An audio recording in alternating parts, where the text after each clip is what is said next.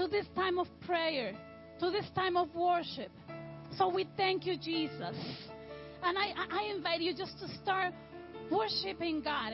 Te invito a que comencemos juntos, unidos, en un mismo espíritu, a darle gracias a Dios por tantas, por tantas cosas. Gracias, Señor, te damos por tu Espíritu Santo, por su poder en este lugar, Señor. Te damos gracias por tu promesa, Señor, porque esas promesas que has dejado con nosotros, ese Espíritu Santo que vive y reina dentro de nosotros, Señor. Hoy declaramos que limpia, Señor, todo aquello que tiene que ser removido, Señor, y tú activas todo lo que tenga que ser activado en esta noche, Señor. Derrama tu Espíritu Santo a través de las redes. Derrama tu Espíritu Santo en cada hogar. Derrama tu Espíritu Santo en cada persona, Señor. Bautízanos de nuevo, Señor. Espíritu Santo, derrámate grandemente, Señor. En este momento declaramos que en esta hora, mañana, el domingo, en este fin de semana, Señor, se tornan corazones hacia ti. Que todo eso que ha estado apagado, Señor, dentro, de nosotros, Señor, tomará vida, Señor. Que tú levantas al enfermo, Señor. Que tú levantas al caído, Señor. Que tú limpias nuestras mentes. Que tú limpias nuestros corazones, Señor. Y declaramos Declaremos que ese fuego no se queda aquí, en este lugar. Ahora mismo tu Espíritu, Señor, corre por estas calles, Señor. En esta hora, Señor, tu Espíritu Santo corre por cada estado en este país, Señor. Tu avivamiento no es solo en este lugar, Señor. Tu avivamiento no es solo en nuestros corazones, Señor, pero sino en las naciones, Señor. Porque para eso oramos, para eso nos congregamos, Señor. Para que todo aquel que no te conoce, Señor, sea atraído por tu Espíritu Santo, sea atraído, Señor, por tu amor, Señor. Declaramos sanidad en esta hora, Señor. Declaramos, Señor, que todas aquellas, todas, todo aquel llamado, Señor, que ha estado apagado, que por alguna razón no hemos respondido, Señor. Tú llamas y nosotros respondemos, Señor. Dice tu palabra, llama Llama y se te responderá. Toca y se te abrirá. Busca y tú encontrarás. Y eso declaramos. We just declare that tonight.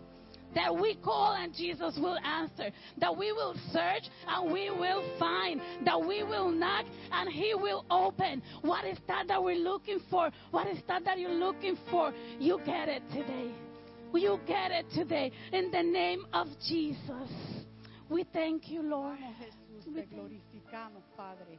Venimos ante ti con corazones sinceros, Señor, llenos de alabanza, Padre, dándote la gloria y la honra a ti, Señor, porque solo tú eres merecedor de ella, Padre.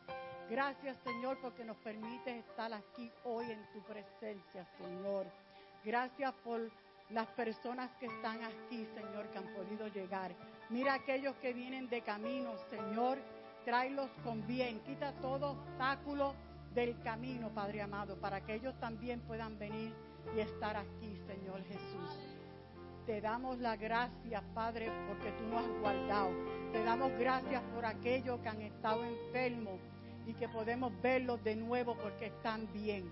Te pedimos, te mandamos tu palabra sanadora, todavía aquellos que se encuentran enfermos, Señor, que tú los toques y los sane, Padre, para que puedan estar aquí, Señor te alabamos, te glorificamos.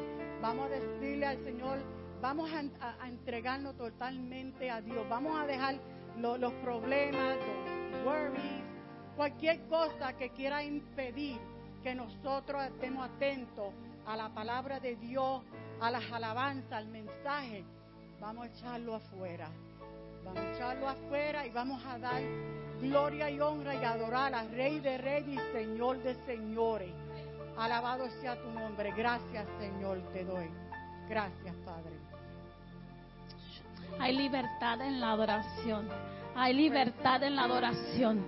Que en este momento comencemos a alabar. Te adoramos, Señor. En este momento declaramos que cadenas se rompen, Señor. Que tu fuego se enciende en este lugar, Señor. Y todo aquel que reciba y escuche tu palabra, Señor. Te adoramos, Padre. Te glorificamos, Señor. Y haz esta noche como tú quieras, Padre. Let your will be done tonight, Father. We are open, Father. We are open to your word, my God. We thank you, Jesus.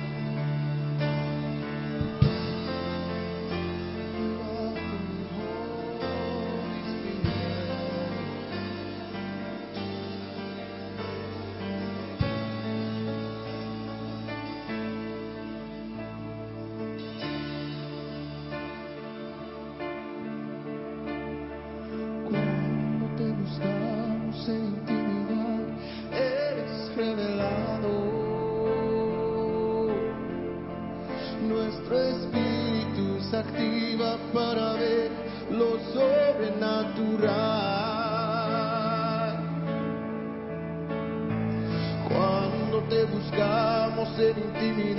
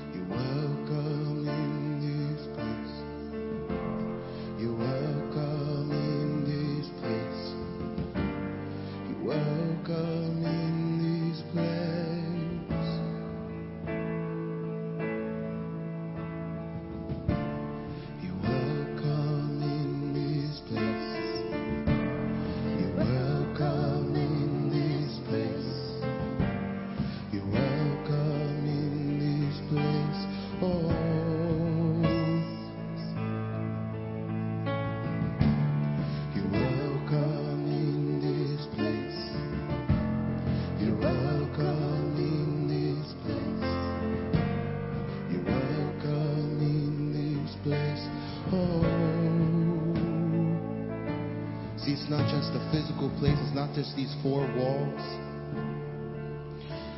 But you're welcome inside of us, God. Are you welcoming the Holy Spirit? Are you welcoming God? Are you welcoming the Father to do what He needs to do? Are you open and willing and ready for supernatural to happen, for encounters to happen?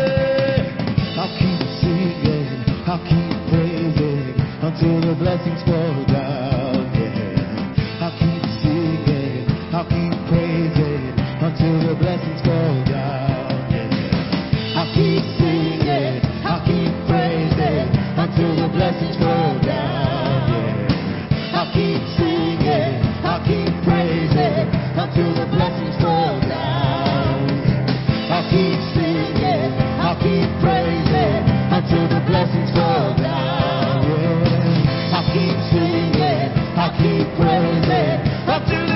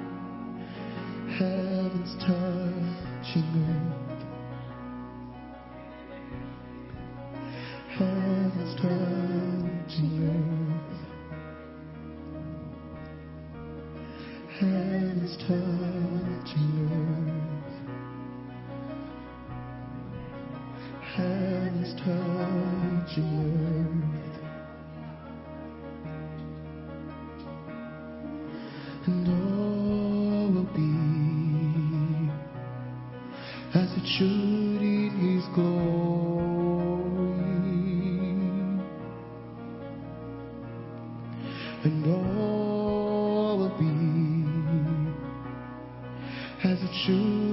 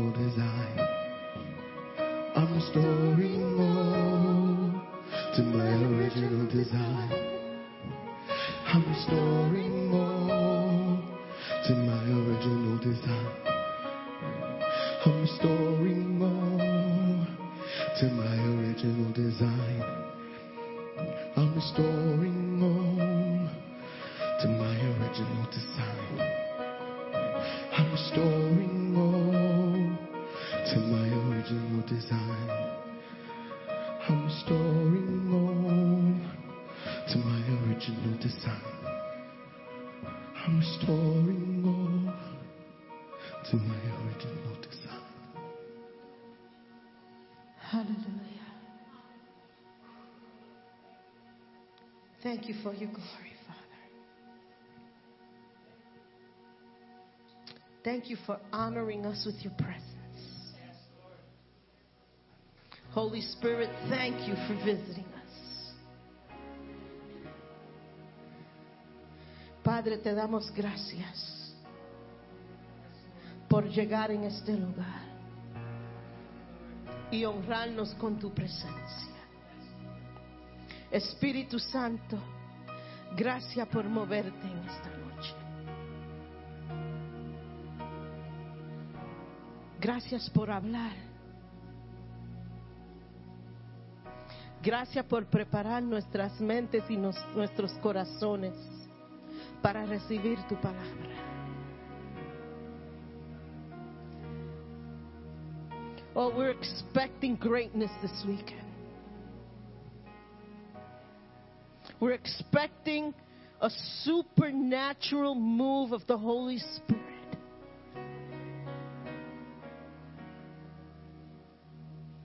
And in case you missed it, it has begun.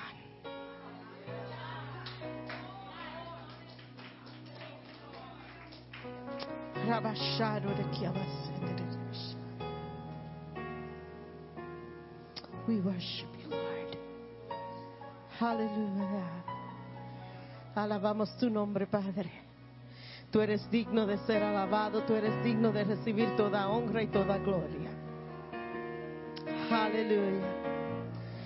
¿Cuántos están gozando en esta noche? How many of you are just having like a Holy Ghost kind of party in this place today?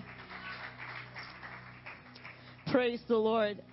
Primeramente le quiero dar las bienvenidas a todos que están con nosotros en esta noche y los que están viendo en línea. I want to just welcome everyone, those who are here and those who are watching us online. And we're going to get ready to, to collect our offering. Vamos a prepararnos para recoger nuestra ofrenda en esta noche. Señor, te pedimos, Señor, que tú sigas bendiciéndonos. Te pedimos, Padre, que ahora nos preparamos para darle- a- darte a ti una porción de nuestras bendiciones que tú nos has dado. And then we're preparing our hearts right now to be cheerful givers, to give of that which you've given us, to give you a little bit of what you've given us. And we ask you, God, that, that you help us to be faithful. And we ask you, Lord, that that which is being given be multiplied. Lord, open doors for those that need a miracle. Open doors for those that need your intervention. Señor, abre puertas para esos que necesitan un milagro. Para esos que necesitan un milagro en sus finanzas, Señor. Pero también ayúdanos to be good stewards of what you give us. And we thank you, Father. In Jesus' precious name we pray. Amen and amen. Hallelujah. Um, I just want to let you know, le queremos dejar saber que mañana estaremos aquí de nuevo en conferencia a las 11 de la mañana. Va a ser de 11 a 1. Tomorrow we'll be here again in conference with Abner from 11 to 1. And then there's a, a break where you can go home, you can take a shower, you can, whatever you want to do in that period. But you ain't going to do it here. You're going to go home and then um, you're going to come at 7.30 and we're going to have service. Um, de 11 a 1 se van a sus casas, comen, se bañan, lo que quieran hacer, pero aquí no lo van a poder hacer. Y luego regresamos, comenzamos a las siete y media, pero como vieron hoy a las siete y quince ya estamos orando y, preparando el ambiente, no para el Señor, pero para nosotros. You know, at 7.15 we start to, to pray and kind of prepare the atmosphere, not for the Holy Spirit, not for anything, but for us. Amen. So estaremos aquí. Eh, eh, y el domingo, si quieren estar con nosotros, estaremos aquí a las tres y media. And Sunday, if you want to join us, we will be here at 3.30. I think that's it. Um, I am super duper excited. Um, estábamos esperando ansiosamente esta semana. Estábamos preparándonos. La iglesia ha estado en ayuno 21 días. El, domi- el domingo se cumple el 21 día. And, and, and just look how God works, you know, because God got this thing that He like got a sense of humor, right? So I, I was talking with Jenny and I said, Jenny, vamos a hacer un ayuno. Let, let's do, I feel we need to do a, a corporate fast, a congregational fast, you know? And, and we spoke and we said, okay, let's start it in the beginning. It was, it was past May first already, but we decided to start and Jenny calls me and goes, Do you realize that the 21st day ends on the Sunday that Abner is going to be here in conference? I said, I wanted to take credit for the planning part of it, but I couldn't, you know, because it's all God. I, I'm, I'm a planner, but I'm not that good. You know, el Señor se mueve hasta en los planes y nosotros ni saber que Él se está moviendo y yo creyendo que, oh, let's do a congregational fast. No, you see, it was all in God's plan and all in God's sovereign plan. Anyway, I'm not going to preach. I'm going to have Abner. He's, he's here with us and he's going to speak. And we love Abner. We've known Abner for a very long time. Over 20 years we've known Amber, uh, Amber, Abner. And um, he's going to come up and he's going to speak before I make a fool of myself here. All right, God bless you, love you, and Abner with us.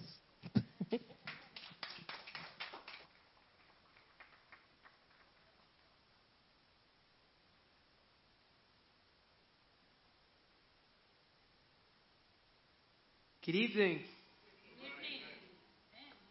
How is everyone tonight? Normally I do dress halfway decently, but it's been an interesting day of travel, and I'm going to adjust this here for a second, or else it's going to drive me nuts the whole time here. Oh. Right there. All right. I'm short, but that not, a little. That, bring it. Can we go down a little bit? Right there. Thank you. All right. I was gonna. I was saying normally I am halfway decently dressed, but I miraculously was able to get on a flight here to LaGuardia. So I, this is how I dress when I fly. So this is what it looks like to fly. I'm not Superman, but I do like to dress comfortably because there's a lot of uh, different things going on. So tomorrow I'll be dressed decently. Um, really appreciate. I I believe that, uh, and and you should too. That we're not just coming together this weekend because we need something to do. We're you should say amen to that. we're here because uh, God has called us together. No, not only does He have a purpose for each of us in this season. To say amen to that too. But it, let me just tell you this. You are in the shortest part of your existence right now. Your life. And everyone comes to earth with a purpose. But it's not God's responsibility to fulfill your purpose. He will, he will, he has given you all the resources you need to fulfill your purpose. And here's another really important part. God is going to judge you not for what you're doing right now. Listen to me, Linda. But for what he called you to do. And he's perfectly justified, and that's something that's not taught very much, that Jesus is a righteous judge. Isaiah 33 talks about he is, he is the judge of all. And he, he's going to sit on, what's very interesting about the Bible is he's going to sit not on the throne of Jesus, he's going to sit on the throne of David. And he's going to judge. He's going to judge both nations. So, what happens in nations is important. And he's going to judge you.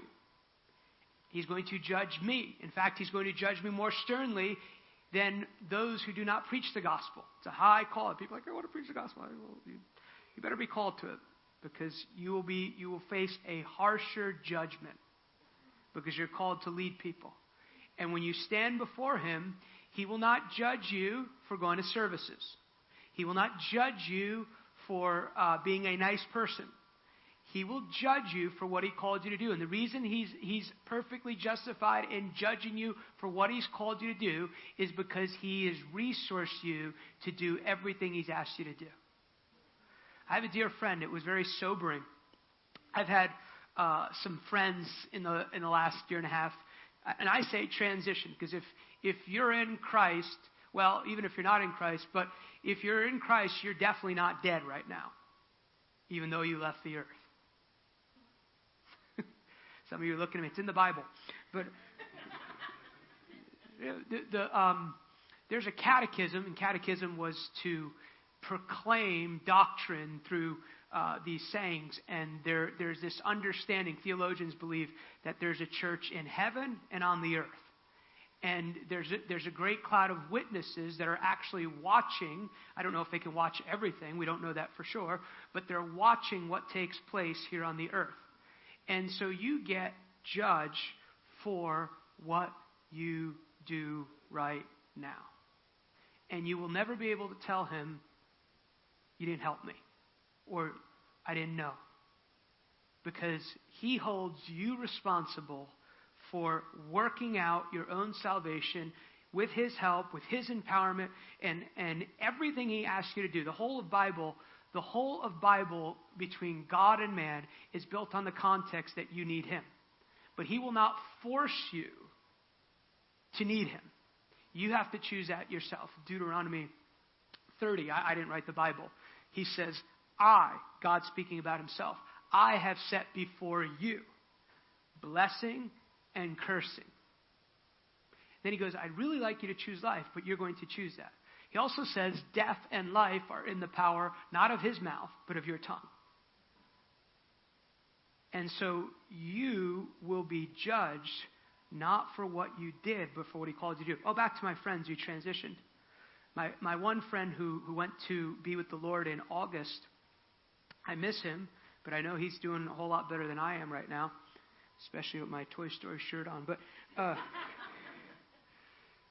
he said the Lord, the Lord spoke to him, and he said to him, Ken, and he was actually well known and preached around the world, and uh, I, I don't believe this about the rest of his ministries, but Ken, the first five years of your ministry will not last into eternity because it was done with the wrong motivation.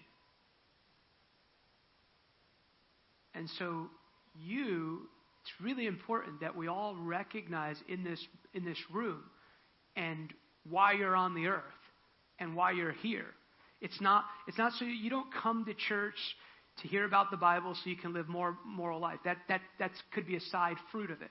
But hopefully, you're in a place or you're in a community where they're teaching you how to live out your purpose so that when you stand before God, you have much to give back to Him. And it is, it is a sobering truth that, here's another thing I think one of the worst things ever, ever, is to live on this earth and be successful at something God never called you to do.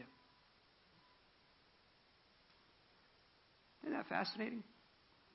Whatever it may be. I mean, it could be baseball player, this, that. I personally believe there's one really famous comedian. I feel like he's called to preach the gospel. You can see the anointing of God on his life. And um, it, it, this like that, sober. And what you do here, what's very fascinating, is what you do in this small part of your existence really matters. Uh, I was listening to someone there on their, their, their trip to heaven. He said, he said, when I was in heaven, I could tell. The, see, you'll get to heaven if you make Jesus Lord. But he goes, I could tell. He goes, you could differentiate people by the fruit that they had on the earth. And it was some had much to give God at the end of their life. Others, not so much because they, they didn't utilize everything that God had given them here on the earth. And that's another great point. I'm already teaching here, but that's another really great point. You, you have to realize, too, God's goal is not to just get you to heaven. It's nowhere in Scripture says it, actually. Jesus never said, I died to get you to heaven. He, in fact, you actually never see him doing an altar call like we do. That's very fascinating, too. But the only time he ever talked about being born again was in a private conversation, or that we have recorded in the Gospels. If he did it other places, it's not recorded in Scripture. His focus was surrender so you can be like me. So, what's the goal of God for your life? The goal of God is for you to be like Him, not to get to heaven. That's, that's really important. It's really important because if, if, if, if your vision for your life is wrong than God's, then you're probably not going to see God's vision for your life. It's like having the, the, the, uh, the alignment. Alignment, as we say, I live in the South. Alignment's a little off on there. So, and then you'll make choices based on just getting, well, can I do this and still go to heaven? Or can I, can, is this choice going to be further, is this going to help me be more like Him? Because that's really the question that you need to ask. Some people, because they don't know how kind and how good He is, they actually despise the command of the Lord for their life. You can start there, but one of the signs of maturity is like John, you go, and his commandments are not burdensome. You know, like some people are like, oh, I, I would really do that, but I, you know, I know God doesn't want me to do it. And what, what they're, they're actually despising the command of the Lord. They don't realize it's for their own good. They're, they're, they're so limited and so immature, they actually see what God tells them as limiting for their life. Instead of going, wow, God loves me so much, He doesn't want me to do that because that would hinder me being like Him and experiencing His beauty. Holiness is good. You know what holy means? Holy means you're just just. God is just. And because He's just, He wants you to live a certain way. He doesn't, you know, He actually knows how He made you. And so He actually has your best interests at heart. That's why the enemy distorts holiness and righteousness. Anyway, so it's good to be here. We're, we're here for a purpose. Now we got your attention. Some of you were a little Friday. It's okay. But I, I, I, I want to say that um, I love you guys. I really do. And anytime we, we just pick up where we left off, and I believe that you're called. I believe that, that you didn't, you know, I, I can just say this because you know, a lot of people I want to be a minister. It's like, like you guys are called and you're doing the work of the Lord, and I believe in what God's doing here. Uh, really quickly, I have a, a resource table back there. My first book called Creation Reborn. It's actually about what he was just singing, God's original intent. We'll touch some of that tonight. And then my newest book, uh, and both of these now have curriculum with them, so you can do them in a small group. It's called Trust God's Unseen Power to Change the World, and it's on the subject of faith. Faith must be a pretty important subject if without it you can't please God. And um, it, the other thing that I've learned about walking on the earth is that everyone is trusting something. Most people don't even realize it, but they trust themselves. They really do. They trust God more than they trust Himself.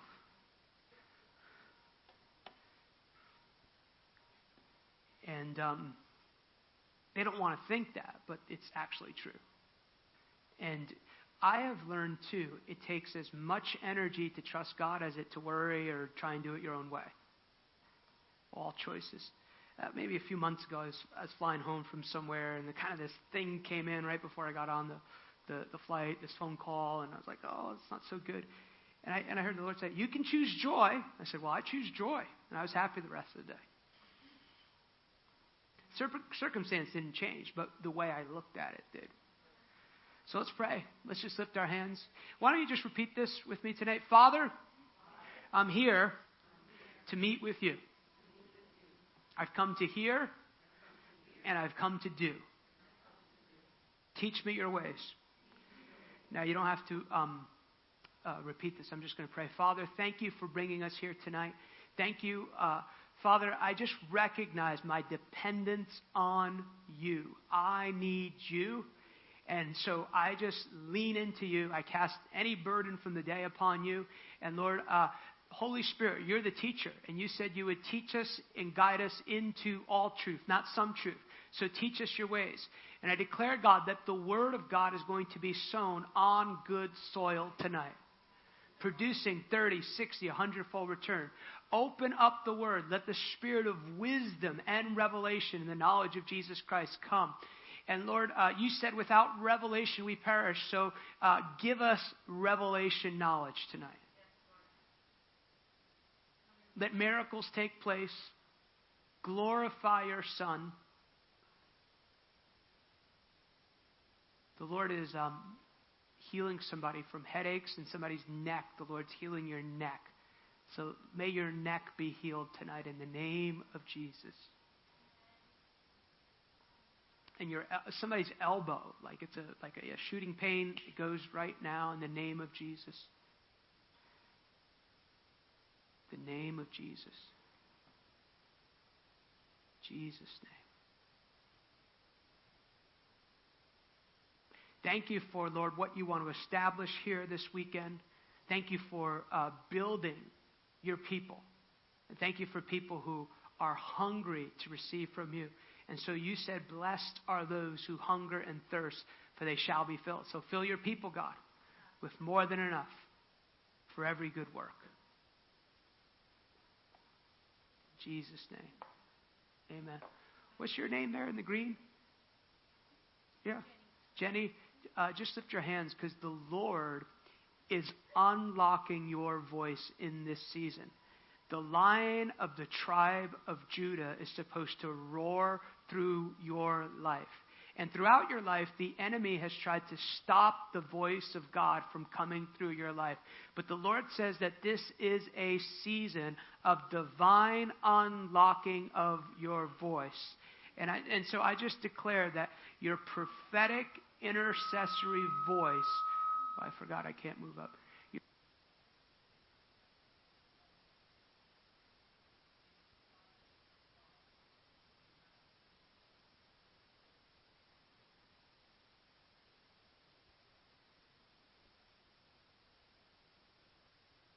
all the way there in the back of the blue shirt, there's a there's like a, a healing that God is doing in your heart from some things that happened 10, 12 years ago. There's a healing and a release, and I believe you'll, you'll, you'll see a physical release in your body even the next few days as a sign God is adjusting and healing some things in your heart. Thank you, Lord. Thank you, Lord. Isn't great right there? There's a door opening for you into the beauty of the Lord. You've been created to know God, all of us, but there's specific open door if you'll walk into it. James 4, verse 8. Draw near to God, and he will draw near to you. And there's an open door there's something in the morning season. Obviously, God can speak to us all throughout the day, but there's something about the morning season that the Lord wants to speak to you and minister to you and unlock some things to you. And it, it, it want, the Lord wants it to be a foundation for knowing His voice as never before. The voice of the Lord wants to come to you in this year, between now and the end of the year, where you will say, Wow, I know the voice of the Lord like never before. And I don't know what, if there's any, like, there's just a release of any spirit. I, I bless the fire of God just being released through your back and just releasing any sickness and disease, any spirit of infirmity. I just tell it to go now, and I release and I command. I tell you, spirit of infirmity, go, and life of God, healing power of God, restore her body tonight, and let a sign to her, Lord, let a sign that she is at rest in this moment. In Jesus' name. Amen. Well, I felt like the Lord gave me, um, and it will begin tonight. I don't know how much we'll get into all tonight. We'll just see how, how, how the Lord leads us tonight. But um, as they were singing, I felt like it confirmed uh, just part of the word that the Lord wants me to release in my time with you. But uh, let's start in uh, Matthew, the sixth chapter, if you would. Matthew chapter 6, and we'll pick up uh, what is often known as the Lord's Prayer. But I, I want to tell you, uh, I'll, I'll begin here, and then I believe we'll look at a, a scriptural way to understand what the Lord is saying through uh, what I believe is a prophetic word for you as a church. But uh, I believe it was yesterday morning, just as I was fellowshipping with the Lord, I heard the Lord tell me that God wants the community of El Santuario to learn to become a governing people. God wants the community of El Santuario to learn to become a governing people. And um, something in the worship and in this verse, I believe, will help us understand even what that means. Matthew chapter 6, this is his disciples have asked Jesus, how, how, how, how, how do we learn how to pray? It's very interesting that uh, the Gospels don't record uh, his disciples asking him how to cast out demons. They don't record him, hey, how do we, how do we preach this thing, this kingdom thing? But they ask him how to pray, and I believe one of the conclusions that they drew because they were with him all the time, they understood that there was this fellowship and this connection that Jesus had with the Father that caused that caused him to be empowered to do everything that he was doing. And just as a side note, uh, and we'll, we'll, we'll, we'll read this verse and, and just give context to it in this sense that uh, what you see taking place in the New Testament is a reintroduction of what God originally intended in Genesis 1, 2, and 3. God is not introducing something new to humanity in the New Testament. Malachi 3, verse 6, it says, I am God and I do not change. And so when Jesus comes, even the coming of Jesus, what you have to understand about Jesus coming Jesus is not coming to prove what God wanted to do on the earth. Jesus is coming. He's fully God, fully man. According to Philippians 2, Paul gives theology to it, this, where he, he, he says that Jesus actually chooses to live as the Son of Man. That means that he's fully God. But if you want to talk about humility, the God who speaks the universe into existence, who actually made the world come into being, chose to live under the limitations of the world that he created. And you can't forgive somebody. That's humility. So he's, and, and part of the reason, and we'll read it, we'll go back to the beginning here in a moment. Part of the reason he comes as the Son of Man. Everything that you see, and that's part of the reason why he, he has to fellowship with the Lord. He has to pray. The will of God was not automatic for Jesus. He prays all night before he chooses his disciples. He says, I only do what I see my Father doing in heaven. He is not on his own agenda. He, is, he comes as the second Adam. What does that mean? The first Adam made a mistake. So there had to be a second Adam, and he's got to come as a man because you'll see in Genesis 1, God gave dominion to man on the earth. It's God's earth, and he's gave it to man as a gift. And so to redeem what God originally intended on the earth, he has to come as the Son of Man. He's got to come as the perfect seed. You also see the reason Jesus doesn't, things just don't change forever is Jesus leaves the task of what he did on the earth to us. Jesus did not make everything perfect when he left this earth. He gave the task of what he did to to, to, to the people of God to be, to be Him in the earth. That's why I say, be like Jesus. And that's why he says, all authority has been given to me. When he's saying that, God, God wasn't like, oh, I lost my authority. He was saying, the authority that I gave to man to make the earth like heaven has now been redeemed, and now I give it to my people to, to, to become what I intend them to become. What does he say right before he goes? As the Father has sent me, so I am sending you. John 20.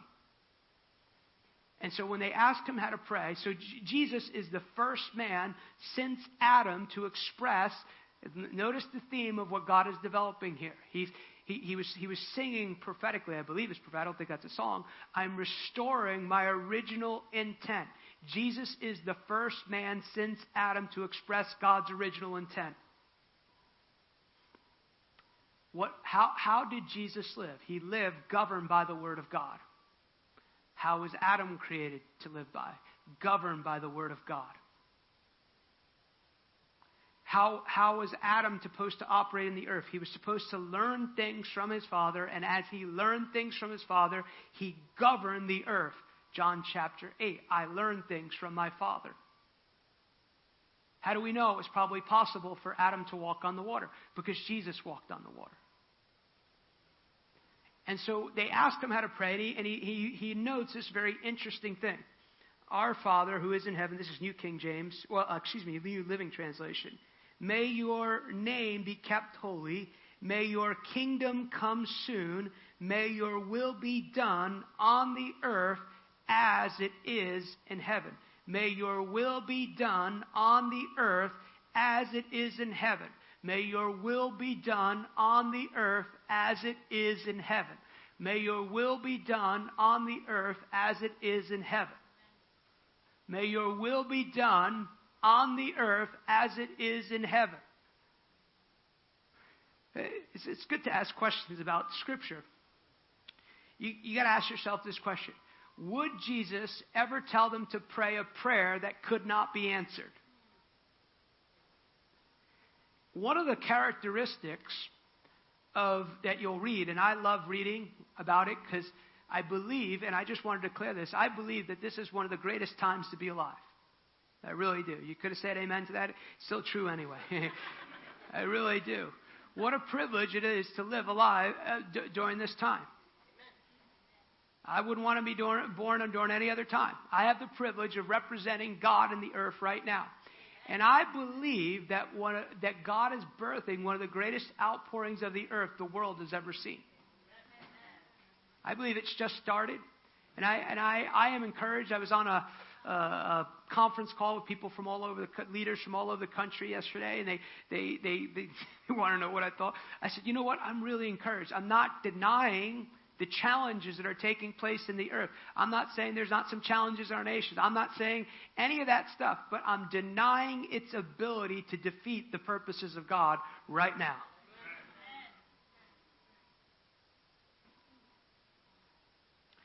So he tells them to pray this prayer, Your kingdom come on the earth as it in heaven. But one of the characteristics of moves of God, and uh, what, what often that they'll say, when God comes, they'll, they'll often use this description. It was like heaven on earth. It was like heaven came to earth. And one of the reasons why we love the presence of God, why we love the outpouring of the Holy Spirit, it's all good. I love it all. I, I, I enjoy, I like it when it gets really crazy in a, in a meeting, and I, I like it all. But one of the reasons why we like those things so much is because they're, they are invitations to what God calls a normal way of life. He didn't just intend you to have like a good meeting and then just, you know, for like five months have regular service and then go back to a good. It was all meant to be for a lifestyle. And so the will of God, he teaches us, is that on the earth as it would be in heaven. And you'll see in Genesis chapter 1, you'll see what God establishes there. And what he establishes that heaven would come to earth through the people of God and that the people of God were never meant to look around the world to see how they were supposed to function. If you look at the life of Jesus, he, he is aware of what's happening in the world around him, but he is not taking his cues from how to operate in the world according to, he's not taking how he operates in the world according to the cues of the world around him. Really important. What's happened too over the last few years even with believers, we have found out what many people really believe. People think, oh, COVID caused it. No, COVID can only expose what's really going on. Because if you believe in something and you're practicing something, what's happening in the world should not change how you practice. So the, will of God, and so and so he actually tells us, I believe that this is a prayer that can be answered in our lifetime. And again, we're going back to this prophetic word, God, and, and, and this is this is for the body of Christ at large too. God calls a group of people to be a governing group of people, a people who advance no matter what the season, no matter what the time. They release an imprint on the world and they release an expression of God to the world that no matter what is taking place in the world, when people see them, they go, That's God. And I find that attractive. And so it's important. These things are really, really important because we're talking about how God originally intended us to operate, what God desires of us during this time, how to be a governing people. The reason this is important is, is a number of scriptural reasons is this. Jesus did not say that there was no harvest. He said, the harvest is what? Plentiful. He didn't say what a lot of people say, right? Oh, you know, nobody wants to get born again. Nobody wants to come to things again. No, no, no. And I don't also believe this. Like, like even I work a lot with leaders. Like, well, you know, I hear not all of them, but some of my friends said, you know, people don't want to stay in, in, in a service for more than an hour and a half anymore. No, they don't want to stay in your service for more than an hour and a half. because if you read, especially throughout history, you want to talk about heaven on earth? One of the greatest people in history, Kathryn Kuhlman, a divorced woman, five and six hours. And they would say, it was like heaven on earth. I heard Tommy Reid up in Buffalo, New York. He said one night, in front of all the auditorium, she's having a conversation for an hour and a half with the Lord, and then goes, Oh, you're here. Thousands of people listening to this woman have a conversation with the Lord.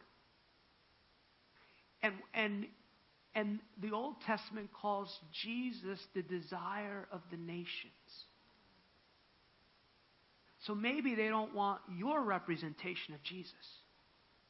Maybe they want to stick around for entertainment or an encouraging word.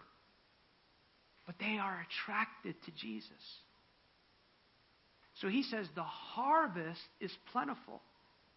The harvest is plentiful, but what the laborers are few.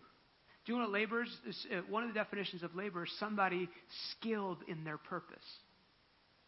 Someone skilled in their purpose.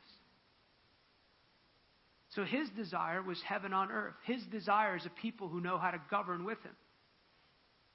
And to understand, just as a, a, a biblical worldview, to understand what is taking place in the old excuse me, in the new, you'll have to you'll have to build it on an Old Testament foundation. I don't even like Old Testament. I just say it's that foundation and it just elevates from there.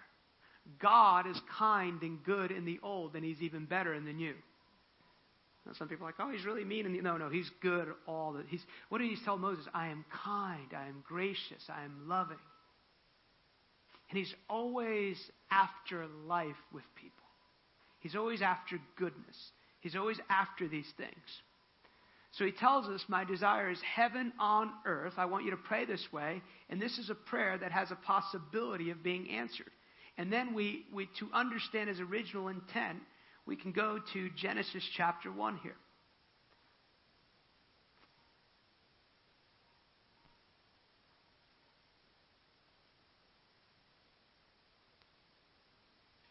You'll see that and I encourage you to read it. I encourage you to read Genesis 1, 2, and 3 over and over again.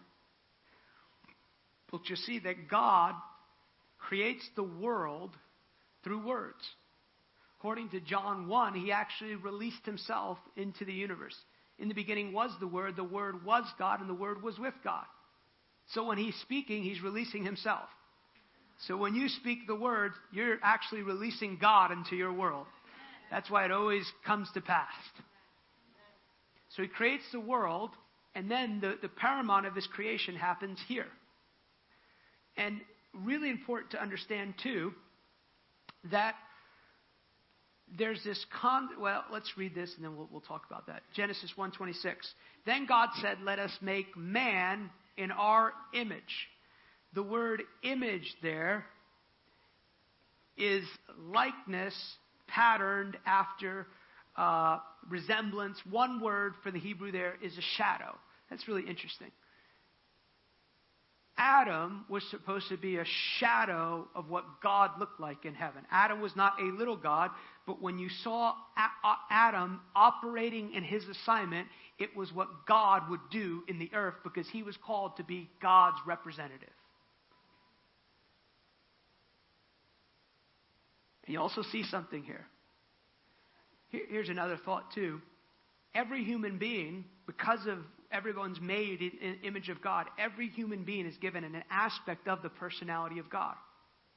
There's, there's this, this imprint of God upon every heart, whether they're born again or not. Let us make man in our image. And notice this pattern that happens God gives man his image, his likeness, his personality, and then he first gives that, and then he does something else according to our likeness, and let them have dominion. Have dominion over the fish of the sea, over the birds of the air, over all the cattle, over all the earth, over all the earth, over all the earth. So he, he makes, God makes this choice.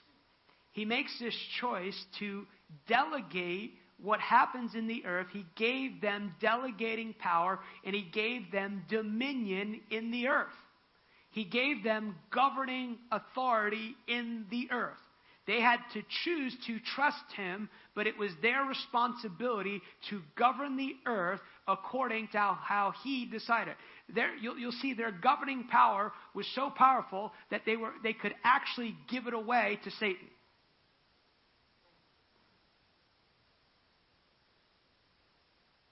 Over the fish of the sea, over the birds of the air, over all the earth, and over every creeping thing that creeps on the earth. You also see in the book, in, in Genesis 1, you will see how God intended a healthy society to be created.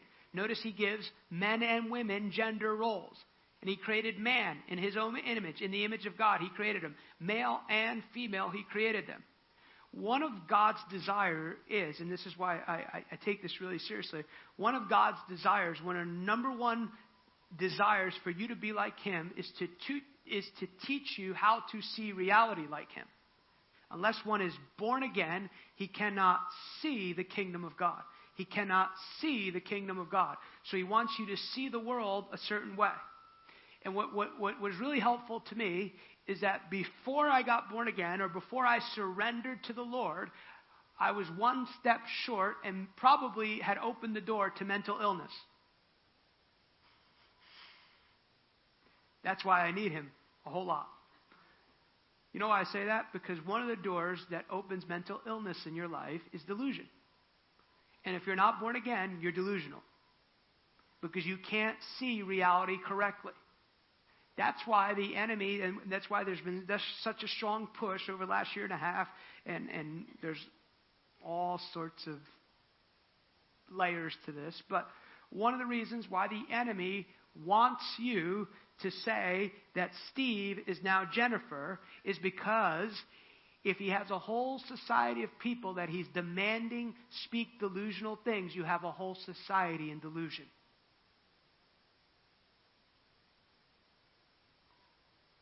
Everyone's crazy. I want you to agree with craziness. I want you to agree with delusion. What does he do? He's trying to take away how God wants to see, us to see each other.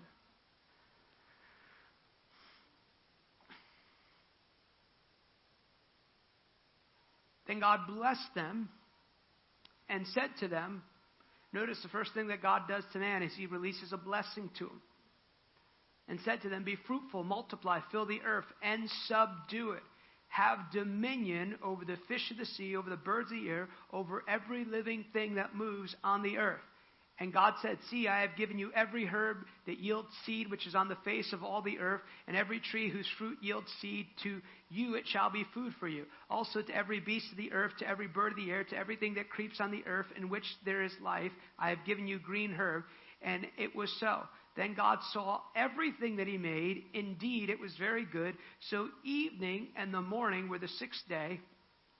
So here's the creation of man. And he makes man, and I, I, want you to notice the pattern that first he gives man his personality. The first thing that he imprints in man is the character of God. And then, out of giving them the character of God, he calls them to have dominion in the earth. That word dominion is like a, a uh, master having a slave and dominating or telling its slave what to do. That's what that word denotes.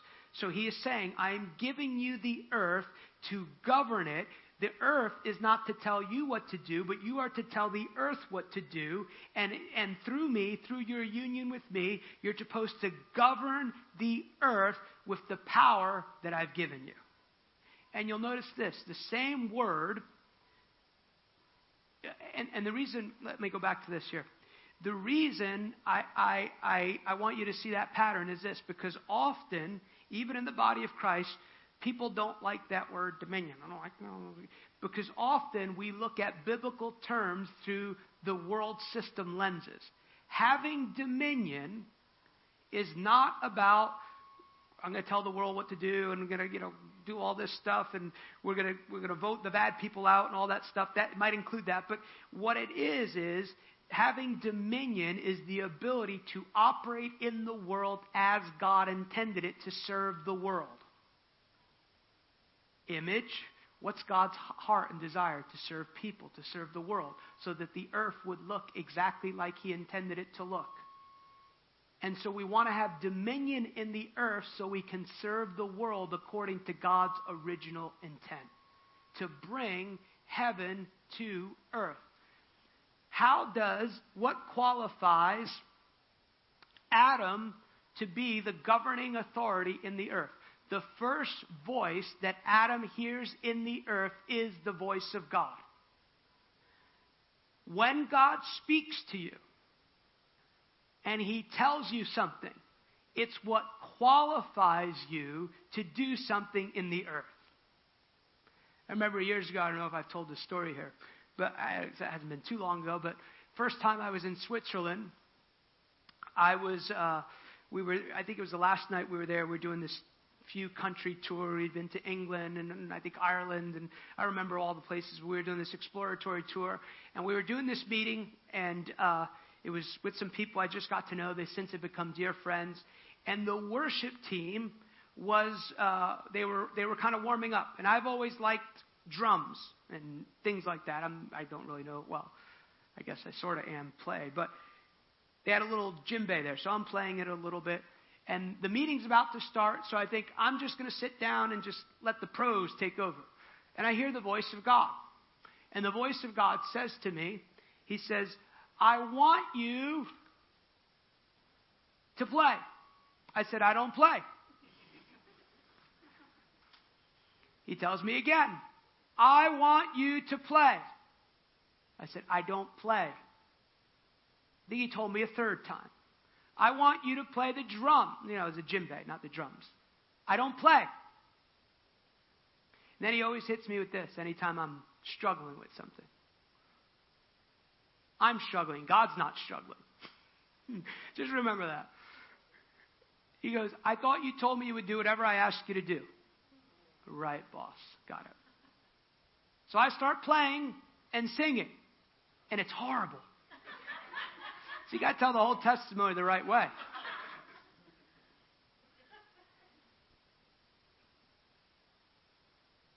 You got to tell the whole the, the testimony correctly.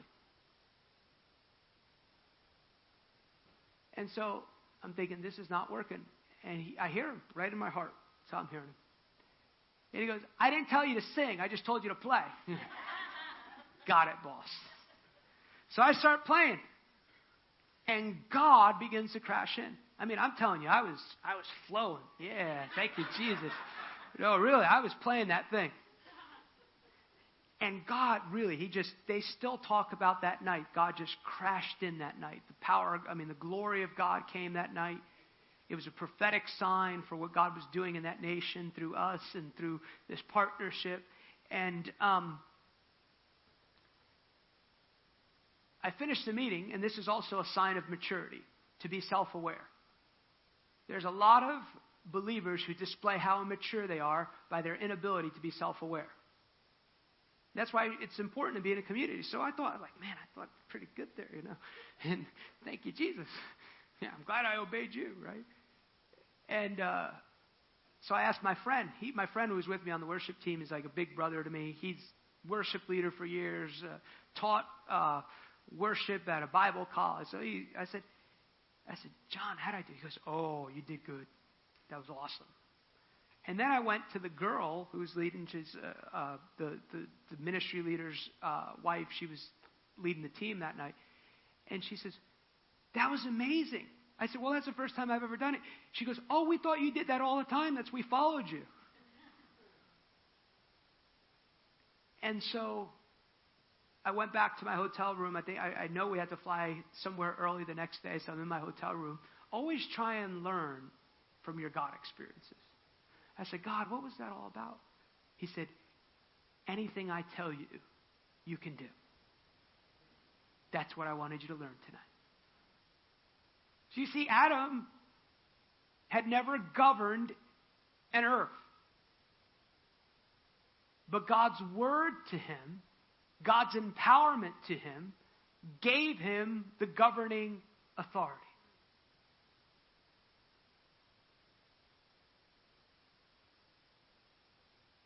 So, a foundational, a foundation of to be a governing people is a great honor and respect for the Word of God and an application of what God has told you to do. Adam has not gone to New York University. He doesn't know anything about the earth. He's not gone, he's not gone a PhD on how to name, you know, do name animals or anything like that. But God's word to him is what empowers. Do you know what qualifies me to be a minister of the gospel? A certificate does not qualify me. A ceremony, I don't know, 12 years ago, ordained me. That does not qualify me to preach the gospel. Men and women can only recognize what God has called. They can blow a shofar, they can call you an apostle. Uh, uh, that doesn't register anything. And I'm not even saying that's wrong, but that doesn't register anything in heaven. If God did not say, all they're doing is a bunch of religious ceremony that doesn't register anything in the earth. So a people who are able to govern are a people who act on what God has said. He's got no history.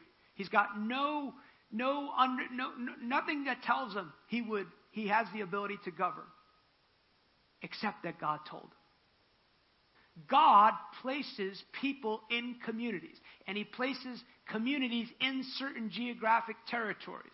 Because you are here, because God put you here, this neighborhood around should know that there's believers in this area. There are people who take seriously what's taking place in this area. Now, let me back up for a minute, uh, for a moment here. The, the, the culture, of course, of Genesis 1 is the Hebraic culture.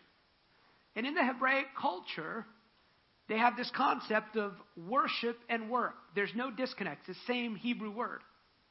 We'll read Genesis 2 when it said Adam was called to work the earth. It's the same word as it used, used as it says when they went to worship the Lord.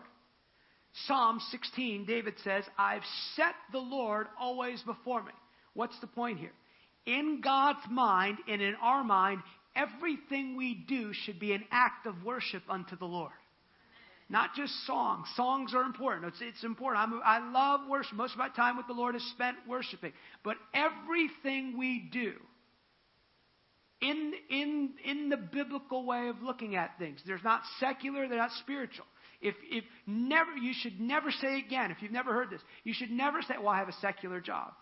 The moment you went into that job, it became holy because you became a person who was sent by God to be in that place. You also see here in Genesis 1, Adam does not work for money. Americans don't like that, but it's right. No, it's true. If you're a believer, if you want to see the world as God sees it, you do not work for money. You work from purpose. And because you work from purpose, money comes. Notice the analogy that Jesus made uh, in the Sermon on the Mount. He, he uses this analogy, right? With, um, talks about birds. He's like, hey, look at the birds. He goes, you know, Gentiles are seeking this and that. He says, look at the birds. They're not looking around to see how they're going to get their needs met. They're not looking for money. What do birds do? Deep teaching here. Do you know what birds do? Birds are birds. And because they have a purpose, their purpose is to be a bird. And because they're a bird, God meets their needs. So if you find your purpose, you'll never ever be unemployed, ever again.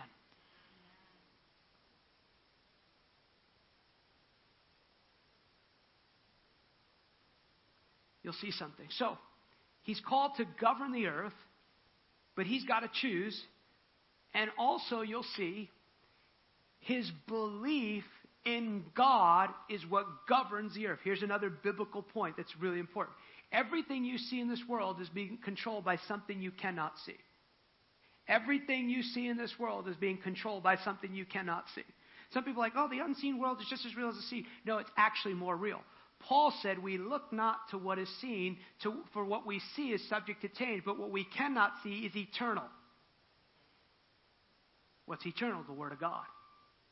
So if you have the Word of God on the inside of you, or you have the Word of God over a situation, it can change that situation. Okay, I'll try over here.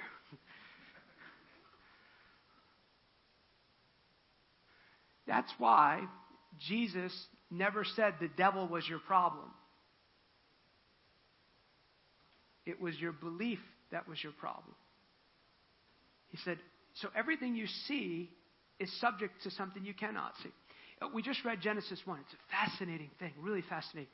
Because most scholars believe, and because the Hebrew mind would understand this, when they would say, We're going to go up to the mountain of the Lord, they would understand that culturally because they had this understanding of this unseen world constantly interacting with the seen world. So when they were walking up a mountain, a common testimony would be like, We're walking up the mountain, now we, and we literally walked into the mountain of the Lord. They'd step over into a place. So when he says, Let us, I used to think he was talking to himself. But it's likely the angels, the cherubim, his whole family is there. And he goes, Let us make man in our image. So all these unseen things, that's why they're fascinated by us. And they're, they're sent as aids according to salvation. He's given angels charge over you. But your angels don't have anything to do unless you're speaking the Word of God. Because they don't listen to just words, they listen to the Word of God. So now look at Genesis 2, where he gives us some understanding of his original intent. Governing people take seriously the Word of God and act on the Word of God. Governing people are people of fellowship with God. Westminster Catechism, another teaching thing. They ask this question. It's to answer doctrine in the form of questions. And the question was, what is the chief end of man? And the answer was the chief end of man is to love God and enjoy Him forever.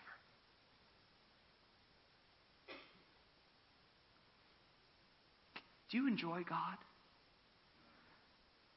It's such a beautiful thing, right?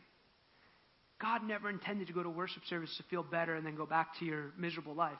It was like literally you could find your greatest satisfaction in God. Oh, I forgot to mention, I have this major life event coming up in August. I'm getting married.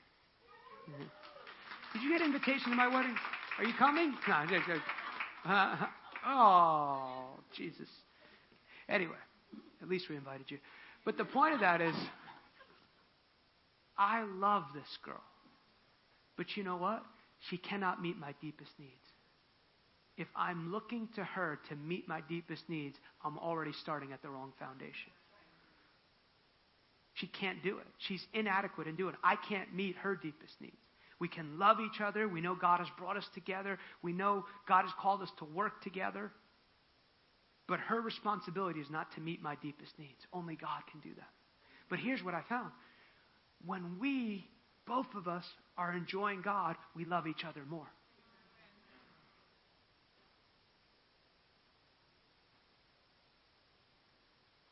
Look at Genesis 2. Let's look at, uh, well, let's, let's, um, actually, let's read verse 2 through 4 through 6. Let's read that because that's important. This is the history of the heavens and the earth. They were created in that day. The Lord made the earth and the heavens. Before any plant of the field was in the earth, before any herb of the field had grown, for the Lord had not caused it to rain on the earth. Catch this part. Before any plant of the field was in the earth, before any herb of the field had grown, for the Lord had not caused it to rain on the earth, and there was no man to till the ground, but a mist went up from the earth and watered the whole. Notice that before those plants grow, he does not allow them to grow until man is put on the earth. So, part of governing, you could interchange all these different points tonight.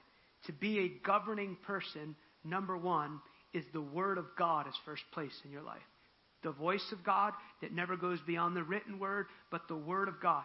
I have to make a choice 25 years later. Your Word is first place.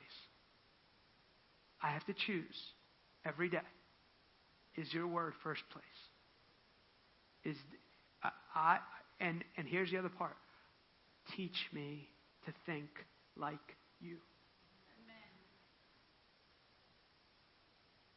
The Word of God. Fellowship with God. How do we know they fellowship with God? In Genesis 3 8, it said that this is after they've made a mistake, but in Genesis 3 8, it says that uh, he came to walk with them in the cool of the day. Some people believe there's lots of different uh, uh, understanding of what that actually is saying. Some people actually believe that Jesus came and walked with them in that garden. I don't know, it sounds like a cool thing, like physically with them. It's cool. Jesus, I, I think he definitely showed up way before he actually came to earth because it says that Abraham saw Jesus and believed. That's a fascinating thing, too. If you think the Bible is boring, you haven't read it. Because there's so many like, oh, Jesus.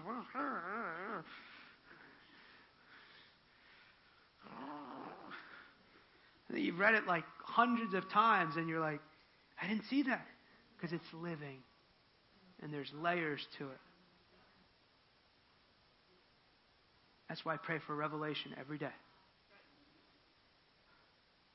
But another foundation of a governing people is you have a fellowship with God and you allow God to meet your deepest needs. Here's the other thing about the earth the earth was perfect, and it was just the beginning.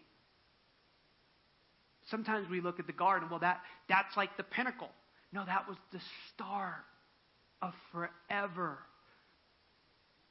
multiplying. I forget when when a woman I think is like 12 or 13, she's got like I think like 50,000 eggs or something like something really why? Because they were supposed to multiply. And it wasn't supposed to hurt. Be fruitful, multiply, perfection on the earth. Subdue. And this is something I do believe. I believe that garden was the beginning place, and Adam was supposed to advance that garden. Eh, eh, because why would they have to subdue? Not that it would have been challenging, but they had to add to what God was doing in that garden. But here's the next part. You'll see that He doesn't, God doesn't allow the plants to come until a man is there. So part of a governing people is a stewardship of what belongs to God.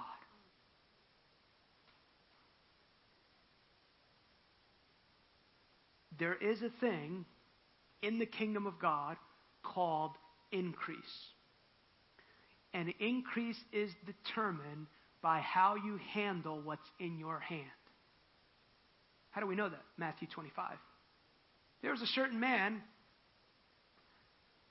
and what does he do? He gives them talents according to their needs, and then he watches to see if they'll increase. And then he actually makes this statement to him who has, more will be given. To him who does not have, it will be taken away.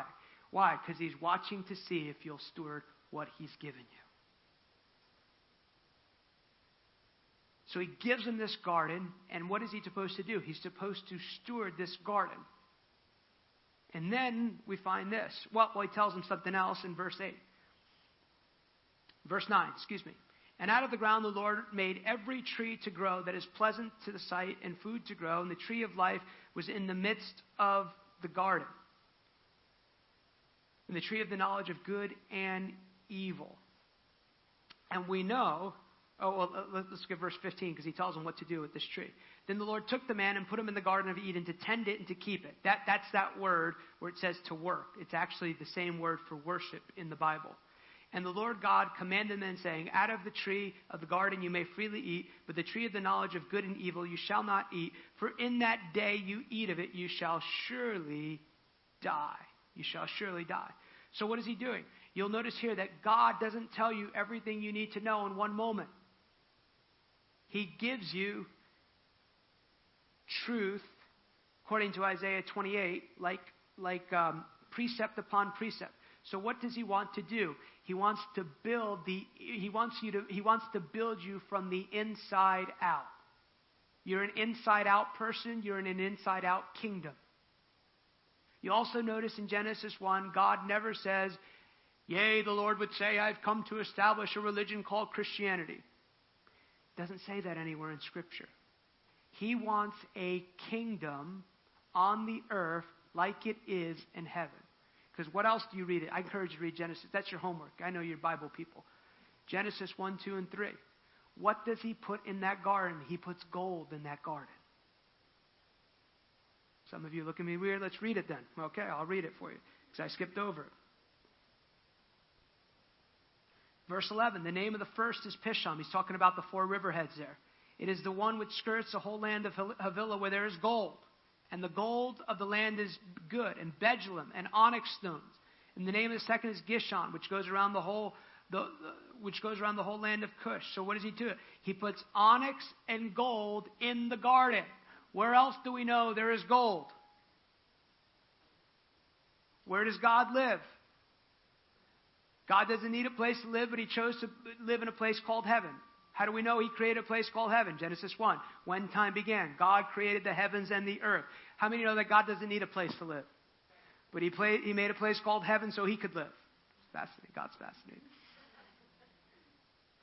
When time began, God created the heavens and the earth. He puts gold on the earth, and He's got gold in heaven. And it's perfect. The world is perfect. So when he's telling us on earth as it is in heaven, he's praying for his original intent to come back on the earth. It's way bigger than really powerful meetings. It's way bigger than some people getting touched. It's the whole earth being filled with the knowledge of God's glory. It's every day living our lives as an act of worship. That what we do in routine things displays God. I love how, how he puts it on the Sermon Mount. I am the light of the world. By the way, and then he goes, You're the light of the world. Let your light so shine before men that they may what? See your good works and glorify your Father who is in heaven. That you act in such a way that they go, That is God in everything that you do. The reason I mention that part about not working for money, because when you work from purpose, no matter what you're called to do, you're made in the image of God. You're called to govern. Even if you're working for another employer, you go to that place to be a blessing to that place. Not just to earn a paycheck. We all need, he knows you need money. He actually says that in that scripture. But your goal is not to get as much as you can out of that employer, but you, call, you are called to be a blessing to that employer. And what does he say? The blessing of the Lord makes you rich and has no sorrow. When you seek to be a blessing to someone else, you won't need to even ask God for blessing. It will overtake you.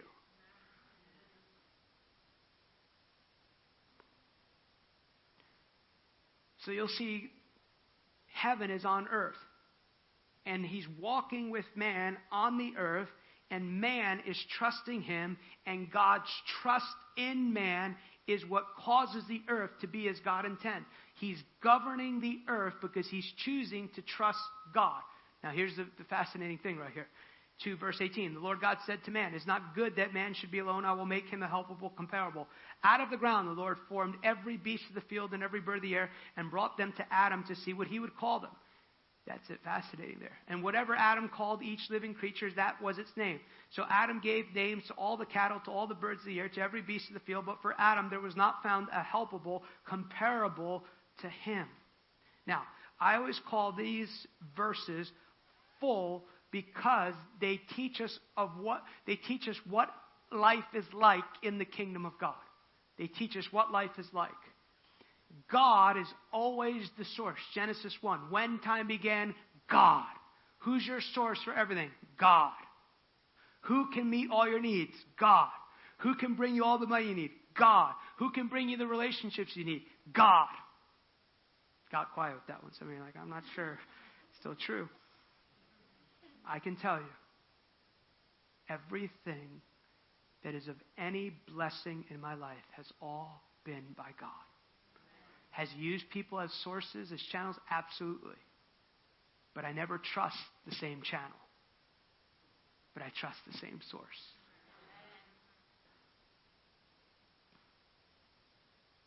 God brings those animals. So, so he's the source in the earth. But what happens? He's given Adam governing authority. Remember the prophetic word. God wants to teach you how to be a governing people. We see it modeled in Jesus. Jesus is not looking and going, oh, I don't know what I'm going to do. The Romans are like taking us over and it's not good. And he simply focused on the mission that God gave him. Brings those animals. Now, here's the interesting thing it says that God watched Adam to see what he would call them. Why? Because God trusts you to do what He's asked you to do. At some point, you have to believe in what God believes in you.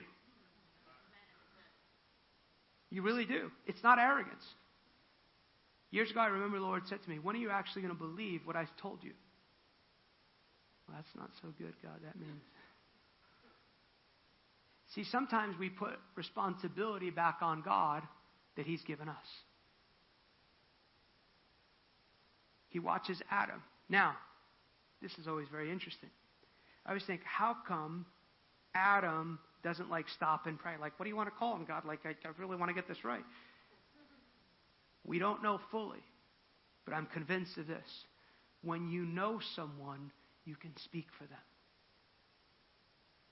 When you know someone, you can speak for them and he speaks words. What did God use to create the world? Words. We know biblically when you name something, you prophesy its characteristics. That's why everyone. That's why God change, changes people's names, and that's why everybody in this room should know your name because it's prophesying part of your destiny. What does Abner mean? It means Father of Lights. It means General. I don't know how many times over the years people come up to me. The Lord says you're a general. What are you doing? I know that's a true word because they're prophesying my name. Question Has Adam ever named animals before? No. The Word of God qualifies him. Also, see something that's very important. Those animals are not coming up to Adam and going, I feel like a dog. he is telling those animals what, what they are. His belief in God. Now he's got to step out in faith and declare those things.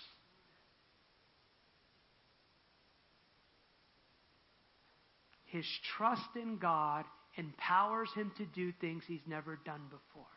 That's the point. His belief in God empowers him to do what God's called him to do. Now, Genesis 3. You'll see something how the world changes.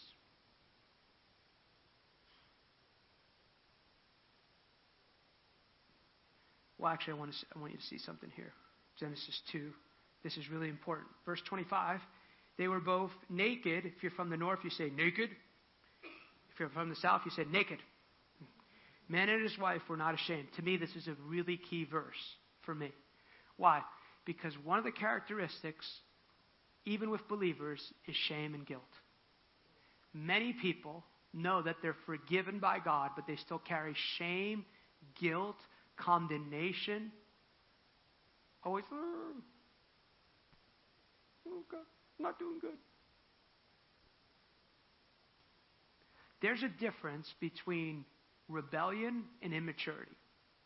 In fact, I've learned that you really don't realize how much you need God until you fully surrender to Him. Why? Because you're you're at a Friday night meeting or you're at the retreat in Pennsylvania and you're first, Lord, I give you my heart. Everything, Lord. And he's like, Can I have the money? Yes, everything, Lord. Can I have the career? Everything, Lord. How about the boyfriend? Yeah, okay, I give him to you. Got that too. You're giving it everything to the Lord. And then you go through the drive through at 11 o'clock at night in Pennsylvania. And it's not like the Bronx. They're taking 35 minutes to do it. And you start saying words you haven't said before, you, know, know, because they're not on time and they got, you know, you asked for a Whopper and they gave you fish. And that's the worst thing you can ever get from a fast food place. And you're like, something, I just gave the Lord all of my heart. And I'm not reacting correctly. What's the point of that?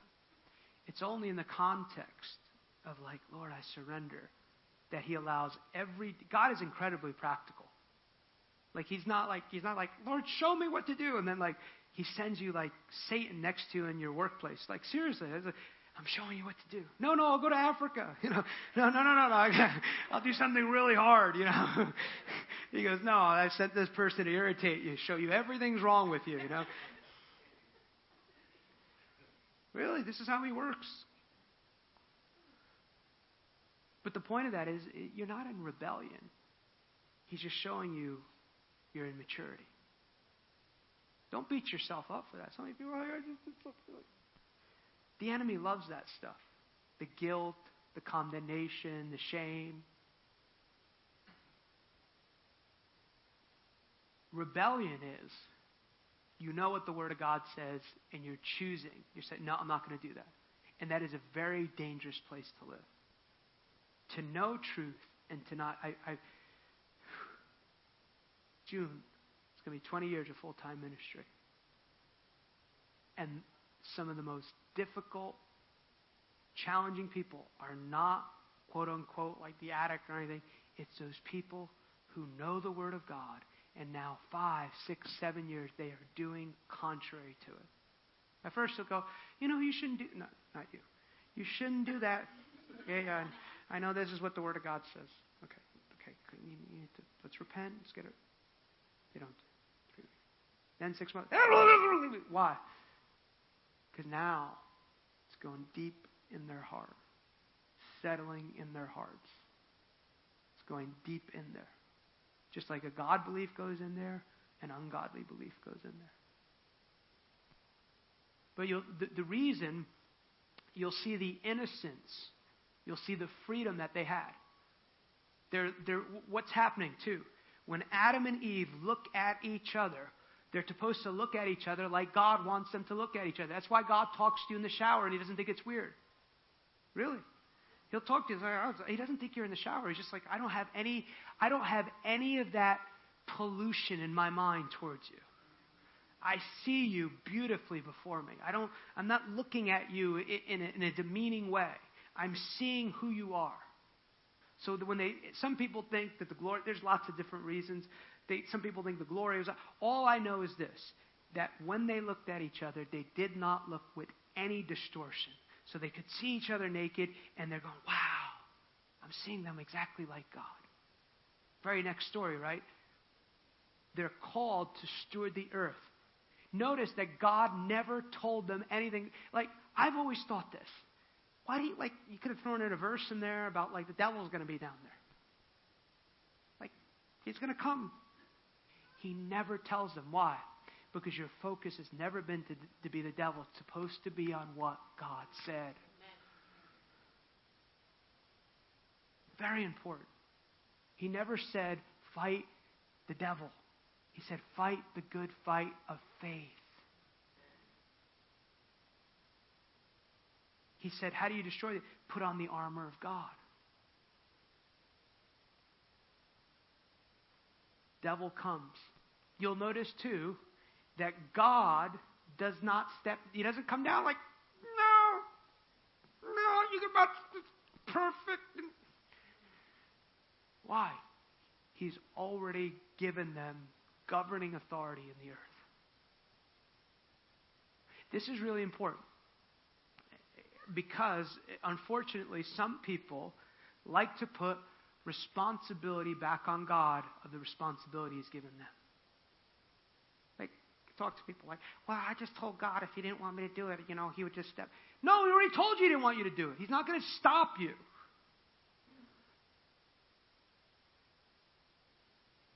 Why would God violate something you already want to do? They dialogued with a devil they had authority over. Everything in that earth was supposed to be over their governing authority as they trusted God. They should have said, No, he didn't say, we can't touch it. We can't eat of it. He didn't say not touch it. And notice what happened. You, we receive information from two different realms. Both are God given. Senses, sight, touch, feel, taste, they're God given. But they're not meant to govern how you, they're not meant to guide your life. They can give you indications in life. They actually en- enrich life. Good food, this, all this stuff. But what happens, the, the New Living Translation says this. Says that when Eve heard what he said and she became convinced, how do you become convinced in your heart? Her belief became convinced that what she saw was a good thing to eat, even though she knew it violated God. Now, watch what happens. She eats of that tree, she brings Adam in on it, and there's all sorts of different interpretations of what's happening there. But what we do know is this they believe a lie. And because they believe a lie, their bodies are affected. Why? Because you're like God. In this sense, you're three distinct parts spirit, soul, and body. Notice I said spirit, soul, and body. The reason that's important is because most people I say body, soul, spirit, because they identify more with their body than their spirit. But three distinct parts, like God, you're supposed to be one. They're all supposed to operate with each other. So, the reason that's important, if, if you're 400 pounds and you have a call to travel around the world and preach, you're probably not going to get too far. You can have a yes from God, but if you're overweight, it ain't going to happen. Not to the effect. See, people get quiet and say that. Anyway, praise the Lord. But what happens? Their body gets affected because they believed a lie. So now their body's corrupted. The world is corrupted. Why? Because they were giving governing authority in the world. What God, when we believe, as believers, when we believe the wrong thing, it corrupts the place of authority that God has called us to live in. You also notice this. You don't see any place in Scripture till they believe this lie that they have problems with each other. Now they're like, oh, it's, it's the woman, it's the man, you know, and they're blaming each other.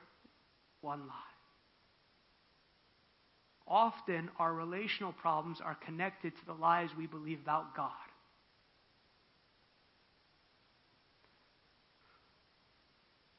And so, they lost governing authority in the earth.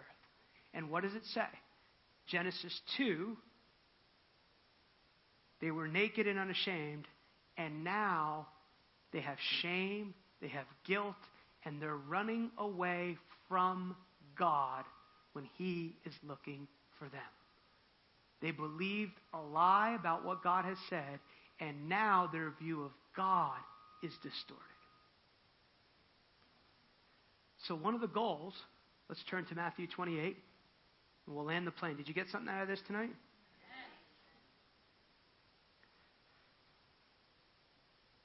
Look at Matthew 28.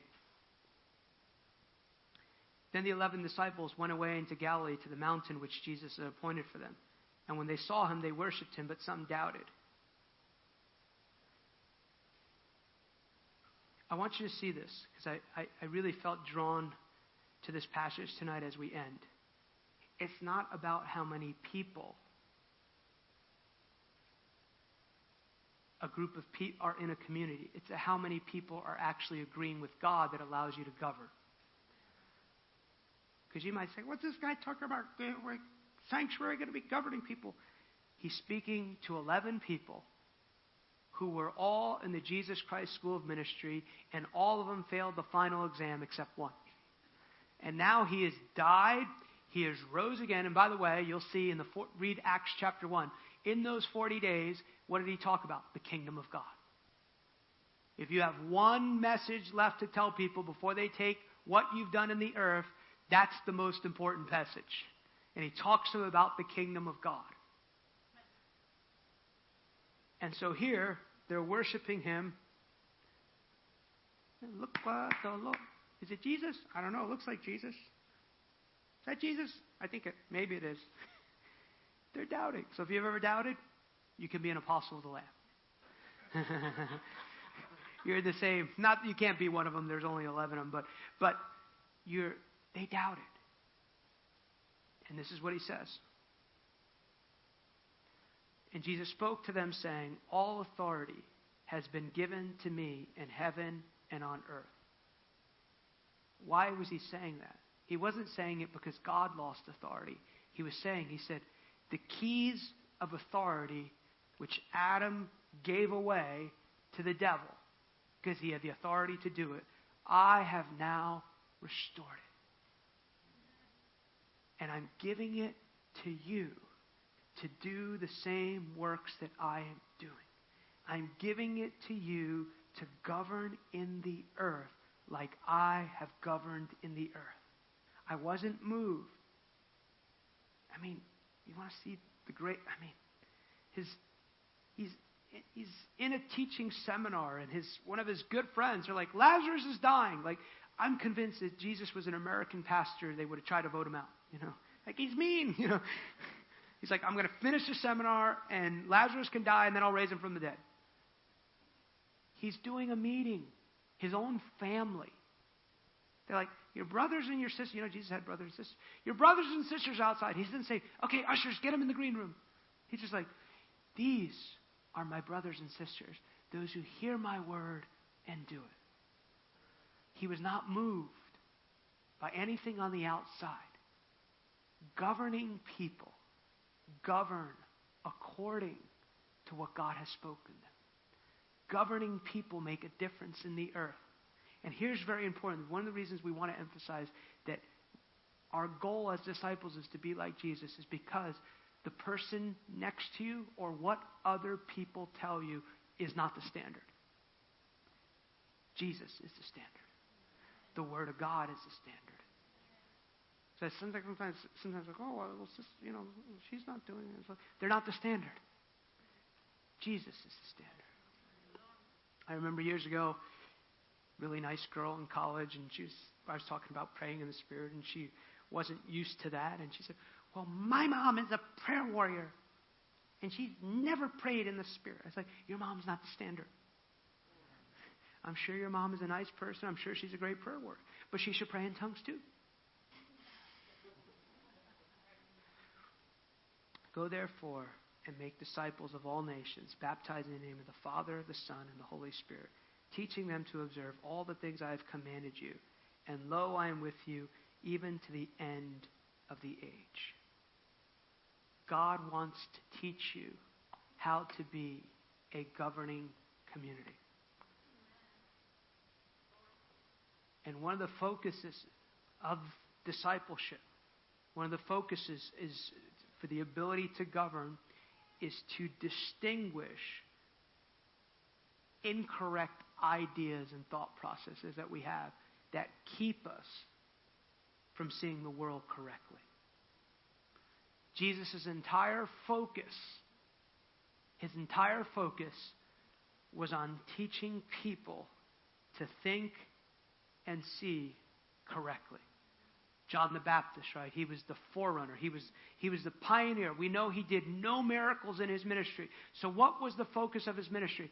The preaching, what was the message though? Repent. What's repentance? change your thinking. And then he says, He's going to prepare the way for the coming of the Lord and make the path straight. So, how do we prepare the way for the coming of the Lord? We repent so our thinking is correct, so we can inherit the kingdom of God. So that prepares the way for the coming of the Lord.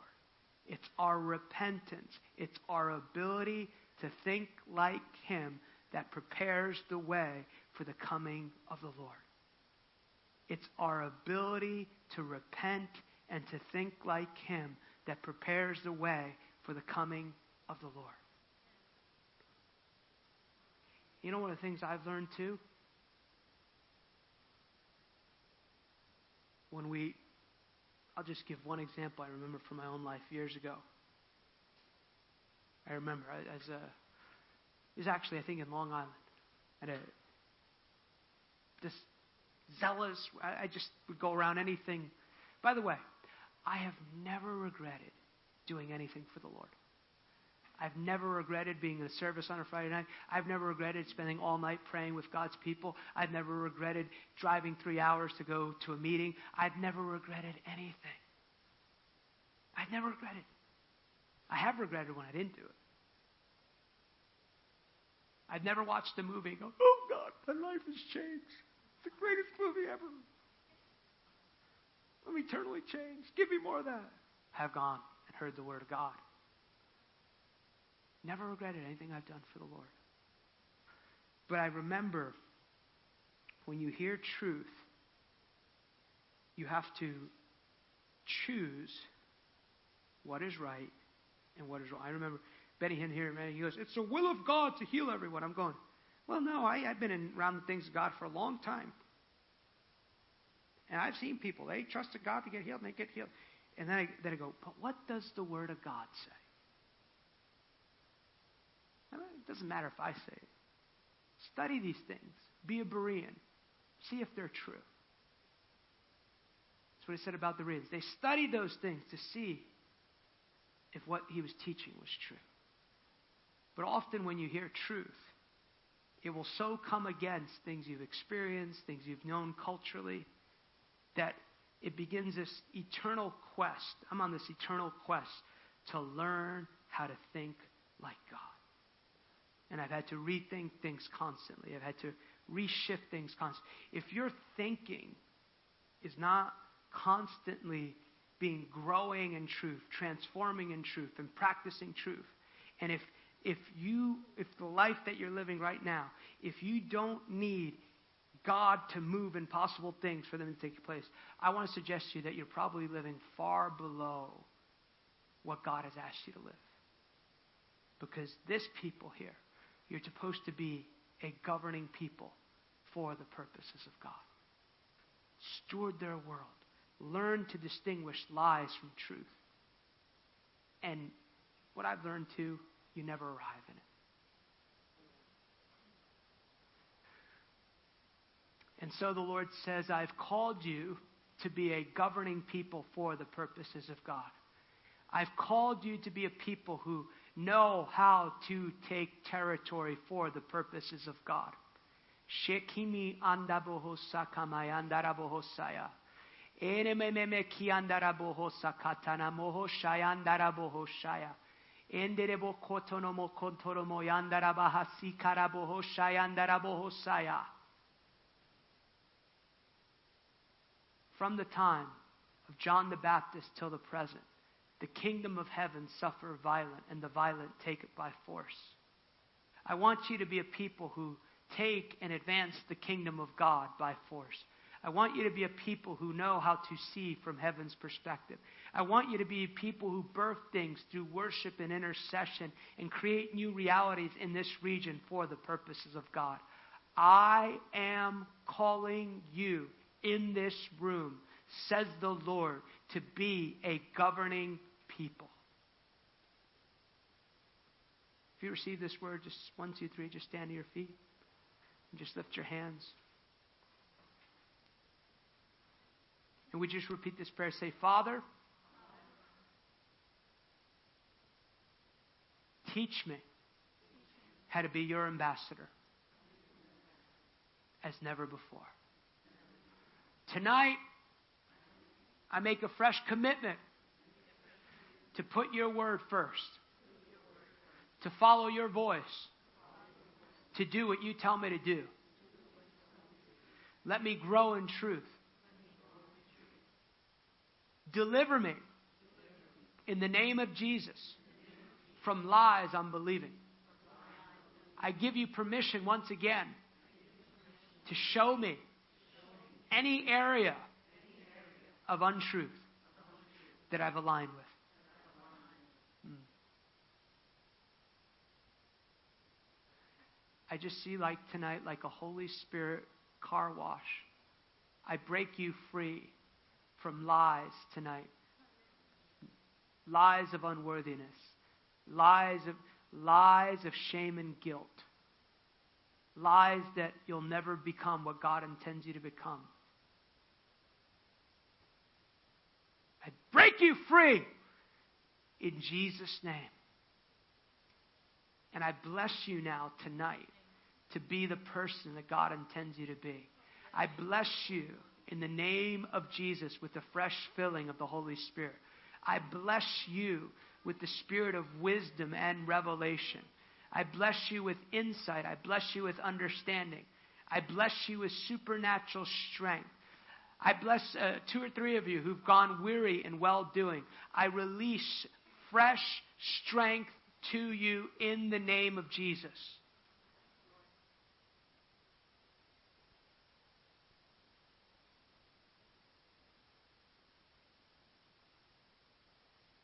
Thank you, God.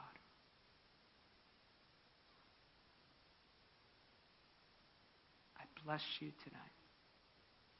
The Lord bless you. The Lord keep you.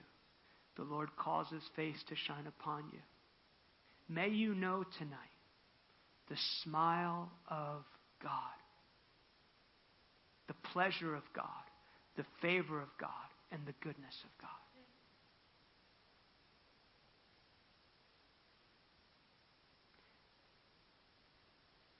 May this group of people, God, be a governing people, God, and govern in this territory. In Jesus' name. Jesus' name. Amen. You look this way. Thank you very much. I know I went a while tonight, but uh, it was a long day for me. And I know you didn't come on a Friday night for a sermonette. Sermonette, make Christianettes, and you're warriors. Pastor, thank you.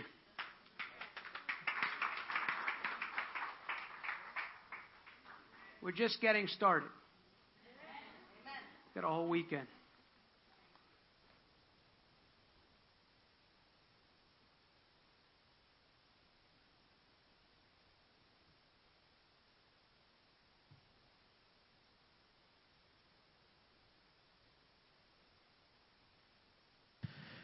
Amen. Thank you, Lord, for speaking. We're just going to close with worship tonight and respond however you need to respond to what God has spoken. Have your way, Lord. We pray that you continue what you started, Lord Father God, and didn't just start tonight. It might have started weeks ago. It might have started years ago. started when we were born. And we know, Lord Father God, that you're a good and faithful Father to complete a good work, Lord Father God. So we thank you in advance for the completion of your words. We thank you in advance for deliverance. We thank you in advance for revival. We thank you in advance for the freedom. We thank you in advance for the victory. And we rest in the place of victory. We rest in your peace, God.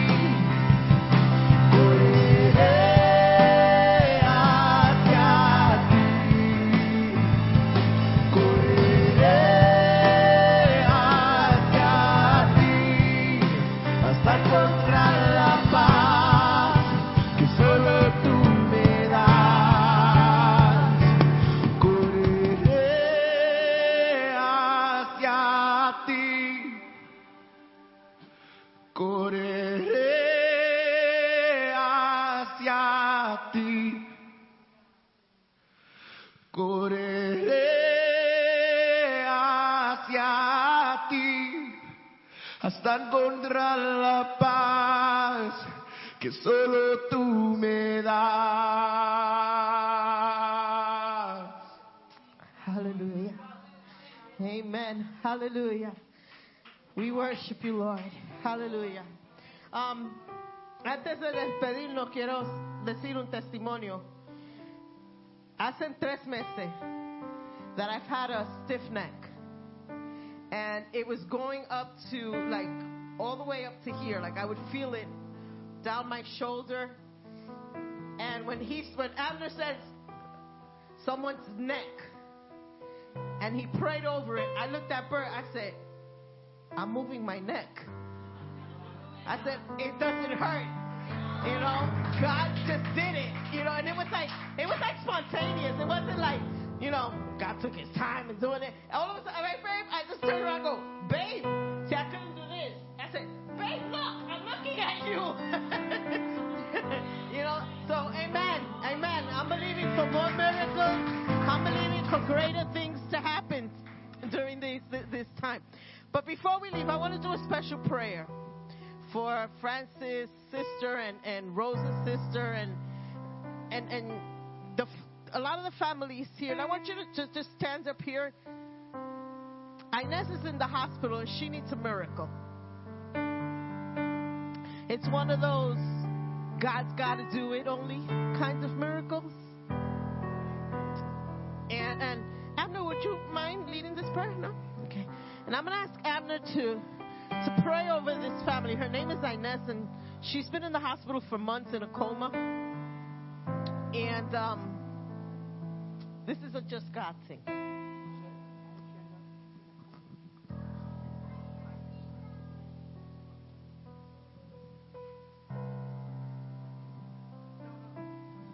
Just stretch our hands toward them just as a sign of agreement. Thank you, Lord. First of all, for, for those of the family here just standing, I just see like Jesus right behind you. And he just, like his arms are behind you, and he's just wrapping his arms of comfort. So I just bless the arms of comfort that are around you tonight in the name of Jesus. In the name of Jesus, we break you free from any worry, any fear, any just wherever you've placed this burden. And sometimes we just even do that unknowingly. Lord, we just care about this person so much. We bless the hands, the comforting hands of Jesus. And we, we, we declare the peace of God, the rest of God over you, even as you leave tonight. Even as you leave tonight. And Father, um, we release in the name of Jesus the word of healing with these people. The word of healing. The word of healing and the word of comfort. And we say, be, be loosed from your infirmity in the name of Jesus. In the name of Jesus. What is your name? Inez? Inez. Inez, we say, wake up now in the name of Jesus. Wake up now. Wake up now. Wake up now in Jesus' name. But we also just release the peace of the Lord. We stand in agreement with their faith. We come into agreement with her faith. And Lord, we also declare in Jesus' name, may this be a sign and a wonder to this family of the goodness and the faithfulness of God.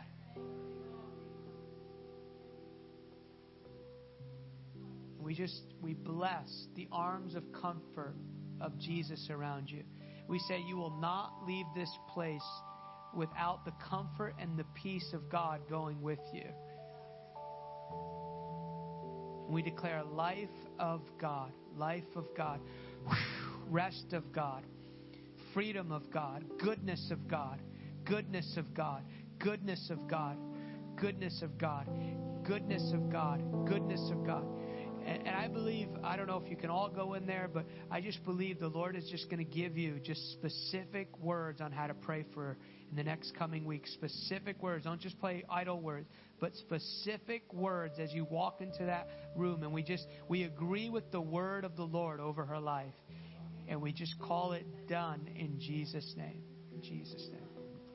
Hallelujah. Hallelujah. We worship you.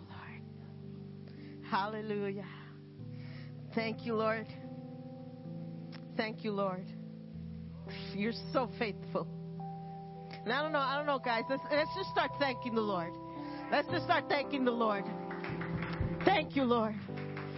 Thank you, Lord Jesus. Hallelujah. Thank you, Lord. Hallelujah. We love you, Lord. And Lord, now, Lord, nos preparamos para salir de este lugar.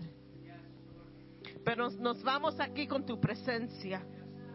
Nos vamos aquí, nos vamos de aquí diferente de como entramos. You see, we're going to leave out of this place different from how we came in.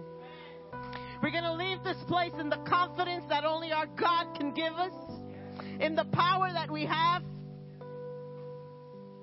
And I thank you, Lord, for that, dear God. Give us a restful night, dear God. And a hunger to come back tomorrow for more. In your precious name we pray. Amen and amen. Amen. Amen. Abner has some merchandise in the welcome center back there. So if you're if you want to look at some of the stuff he has, some of his books and stuff, you can go right ahead and I'll see you tomorrow at 11 in the morning. We will be here worshiping and, and learning some more. Amen. God bless.